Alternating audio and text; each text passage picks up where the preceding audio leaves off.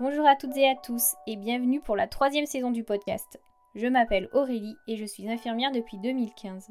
Cette année, je continue les entretiens avec différents professionnels du monde de la santé.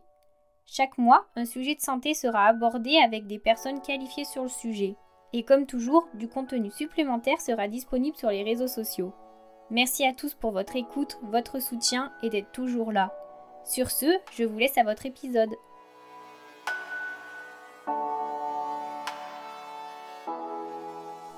Aujourd'hui sur le podcast, je suis en compagnie de Alice, atteinte de la sclérose en plaques depuis plus de 3 ans maintenant. Elle nous explique l'apparition de la maladie dans sa vie et celle de ses proches, et ce qui l'a poussée à co-créer Petite Mue, le premier média à parler du handicap invisible. Bonjour à tous et merci d'être à l'écoute de ce nouveau podcast. J'ai la chance aujourd'hui de recevoir Alice qui est cofondatrice de Petite Mue, média qui sensibilise au handicap invisible. Merci Alice d'avoir accepté l'invitation.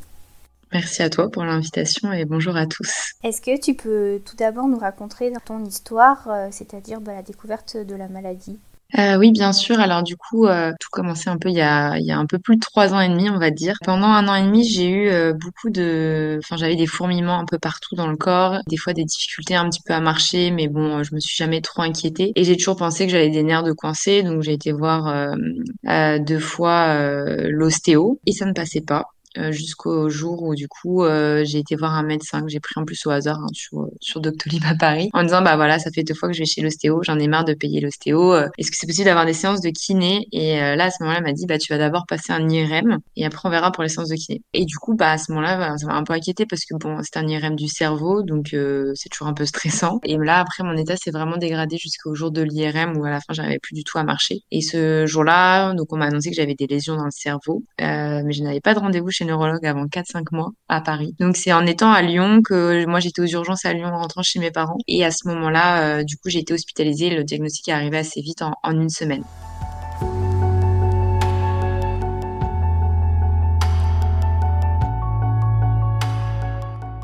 Euh, bah, du coup, le diagnostic, euh, moi, il n'a pas été trop dur pour moi au début parce qu'en fait, euh, moi, je m'attendais tellement à voir pire que, enfin, je dis pas que c'est bien ou pas bien la science en plaque, mais en fait, je m'attendais vraiment à, à, je sais pas, plus grave ou je m'inquiétais. En fait, les neurologues ont tellement été plutôt assez carrés sur leurs explications, à bien expliquer les choses et je trouve que c'est beaucoup mieux, enfin, quand on explique bien les choses de comment ça va se passer et d'être assez serein. moi, ça m'a pas du coup inquiété pour le coup, mais c'était assez dur pour mon, pour mon entourage et puis la sclérose en plaques aujourd'hui, bah il y a quand même des traitements qui fonctionnent de mieux en mieux. On finit moins en fauteuil roulant par exemple qu'avant. Euh, voilà, il y a quand même pas mal de recherches dessus. Et après de toute façon c'est tellement au cas par cas, donc on sait jamais vraiment. Moi pour l'instant j'ai fait qu'une seule euh, qu'une seule poussée et, du coup, euh, je suis plutôt stabilisée aujourd'hui. mes traitements fonctionnent. Enfin bon après ça fait que deux ans que j'ai le diagnostic, donc pareil, je, ne peux pas savoir un peu le futur. Et du coup c'est plutôt quatre mois après l'annonce du diagnostic où là vraiment j'ai eu un coup plus compliqué puisque j'avais énormément de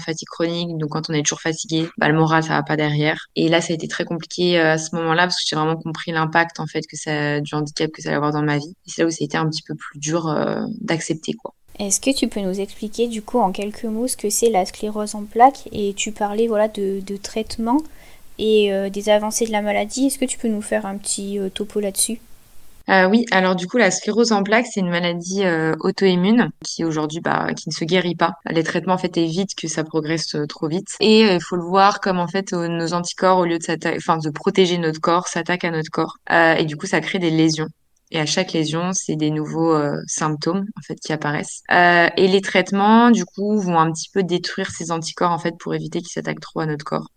Si j'essaie de bien le bien le résumer. Il y a des avancées de la recherche qui est faite là-dessus? Euh, alors moi après je suis pas spécialiste dans la recherche, mais je sais qu'il y en a quand même. Enfin là le traitement que je prends il y a un an il n'existait pas encore, donc euh, euh, c'est quand même une maladie où il y a pas mal de recherches puisque c'est la première cause de handicap chez les jeunes adultes. je sais qu'il y a quand même pas mal de, enfin par rapport à d'autres maladies rares où il y a quand même, là il y a quand même pas mal de, de recherches. Après moi je suis pas la, pro de où est-ce que ça en est exactement, mais je sais que voilà ça avance bien.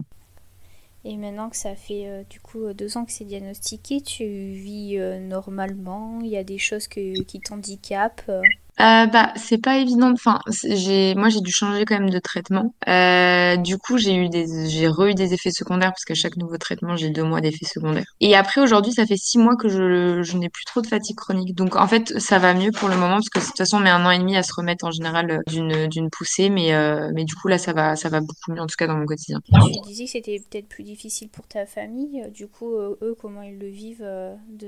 Euh, bah, au début, c'était compliqué pour eux, mais euh, aujourd'hui, ils le vivent bien parce qu'en fait, je pense qu'on est toujours stressé quand on maîtrise pas quelque chose et de voir que moi, j'arrive à quand même, enfin, depuis que j'ai cette sclérose en plaques, j'ai fait plein de choses que j'aurais peut-être jamais faites dans ma vie, qui fait que du coup, je pense que ça les rassure, donc ils sont beaucoup moins inquiets euh, aujourd'hui, en tout cas. Ils ont compris que de toute façon, même si euh, ça provoquait un handicap, ça allait pas, c'est pas ce qui allait, euh, dire, pourrir ma vie non plus. Donc du coup, c'est vraiment, euh, je pense que ça les a rassurés euh, sur ce point-là.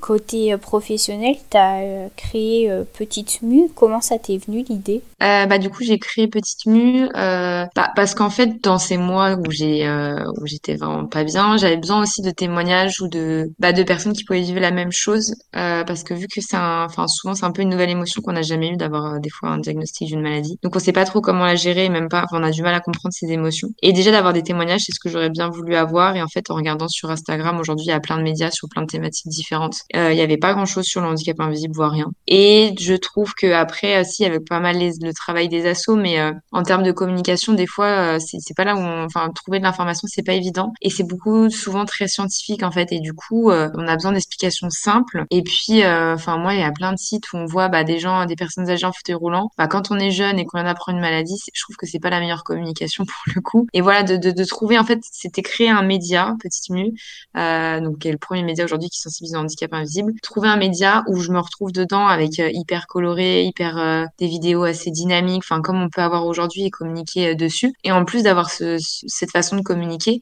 ça permet à des gens qui sont pas concernés de s'y intéresser aussi. Et du coup, on a aussi beaucoup de BD. C'est pas moi qui les fais, c'est Annelle, ma l'autre cofondatrice, qui permet pareil de mettre de l'humour aussi sur des situations qu'on peut vivre, des choses comme ça. Et ça, je trouve que c'est important. T'as parlé de handicap invisible. Tu regroupes quoi là-dedans? Euh, donc dans les handicaps invisibles, on a les, bah, les maladies auto-immunes par exemple, comme euh, il y a aussi diabète de type 1. Euh, on a également les troubles psychologiques et psychiatriques avec la dépression, l'anxiété, la bipolarité ou encore la schizophrénie. Enfin, je, de toute façon, je vais pas tout citer. Euh, bah, on a les maladies euh, chroniques, pas la fibromyalgie, SOPK, endométriose par exemple, l'asthme, les allergies, etc.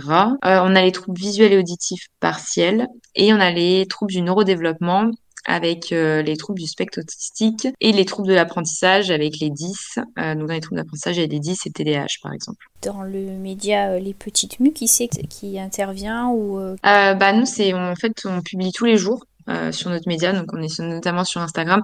Après, tout le contenu est disponible aussi sur notre site internet. Et euh, donc, on a des interviews, des podcasts, de la bande dessinée, des posts d'information. Euh, ça peut être aussi des recos de films, de séries. Enfin, voilà, il y a plein de plein de choses qu'on qu'on fait. Et c'est, enfin, les personnes qu'on interviewe, c'est soit bah, des personnes en situation de handicap, soit des aidants également, ou alors des euh, un peu des, des personnes enfin, du corps médical, des soignants. Donc, on essaie d'avoir de plus en plus euh, là-dessus.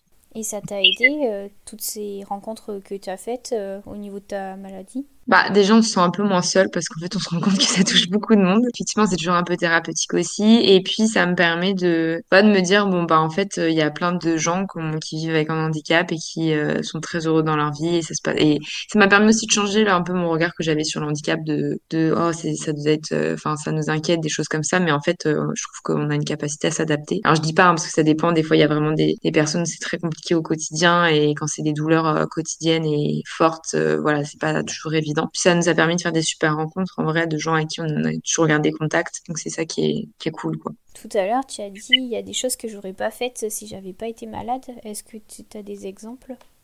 Bah, le premier, c'est entreprendre, du coup, faire ce média. Et puis, euh, je sais pas, bah, moi, si, après l'annonce, je me suis mis l'objectif de faire un semi-marathon. Donc, j'avais fait cinq mois après. Alors, je l'aurais jamais fait avant, hein, faut être honnête, mais, donc voilà, c'est des petits, euh, des petites choses comme ça que j'ai, que j'ai mis en place, en fait. En me disant, bah, façon, euh, et, euh, plus on en fait, plus on se sent capable de faire des choses et du coup, on se met moins de barrières sur plein de projets qu'on pourrait avoir dans notre vie, quoi. Et euh, ta cofondatrice, elle est touchée elle-même par la maladie ou comment elle en est venue à bah, cofonder du coup Petite Mue avec toi? Euh, oui, elle a, alors Annelle, je, l'avais contactée parce que c'était une amie d'amis et elle est concernée par des troubles psy euh, depuis qu'elle est petite. Donc, euh, donc voilà, en plus, euh, enfin, on se complète, on est très différentes toutes les deux, on se complète sur tous les points et même dans le handicap vu que elle, elle a toujours eu et ses troubles psy, moi c'est plus troubles euh, handicap moteur. Et c'est pour ça qu'elle a fait des BD d'ailleurs pour dessiner un petit peu, comme elle le dit, tout ce qui se passe dans sa tête.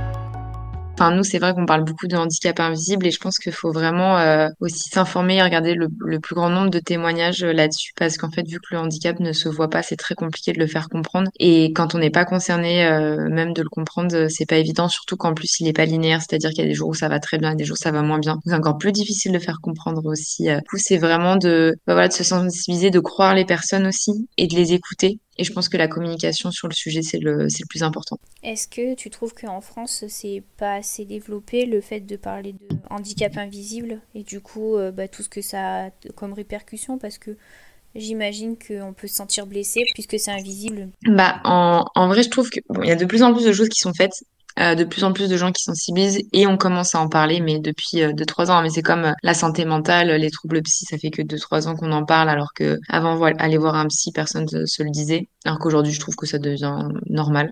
Donc euh, euh, ça évolue, mais il y a quand même, enfin nous on sensibilise beaucoup dans les entreprises. Il y en a encore plein qui savent pas ce que c'est le handicap invisible. Quand dans mon entourage on me dit ah tu fais quoi dans la vie, je leur parle me dit ah mais c'est quoi le handicap invisible? Donc il y a beaucoup de gens qui ne savent pas. Et dans les écoles aussi, euh, les enfants euh, sont pas du tout sensibilisés au handicap invisible. Donc je pense qu'il y a quand même un beaucoup beaucoup de, de, choses encore à faire, un long chemin.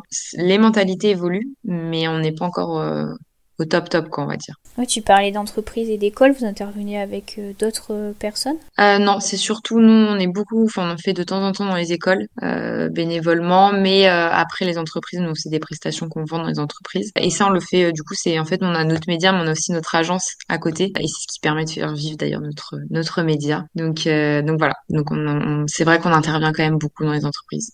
Et c'est les entreprises qui vous demandent ou c'est vous qui proposez Il y a les deux. Il y en a qui nous démarchent et nous, on démarche aussi d'autres entreprises. Bah en tout cas, merci pour euh, ton témoignage, Alice, et puis euh, je te souhaite une bonne continuation. Et bah, merci beaucoup en tout cas. Merci à toutes et à tous d'avoir suivi cette interview. Si elle vous a plu, n'hésitez pas à lui accorder une jolie note sur votre plateforme d'écoute et à y laisser un commentaire. Et nous, nous nous retrouvons très vite pour un nouvel invité. Belle journée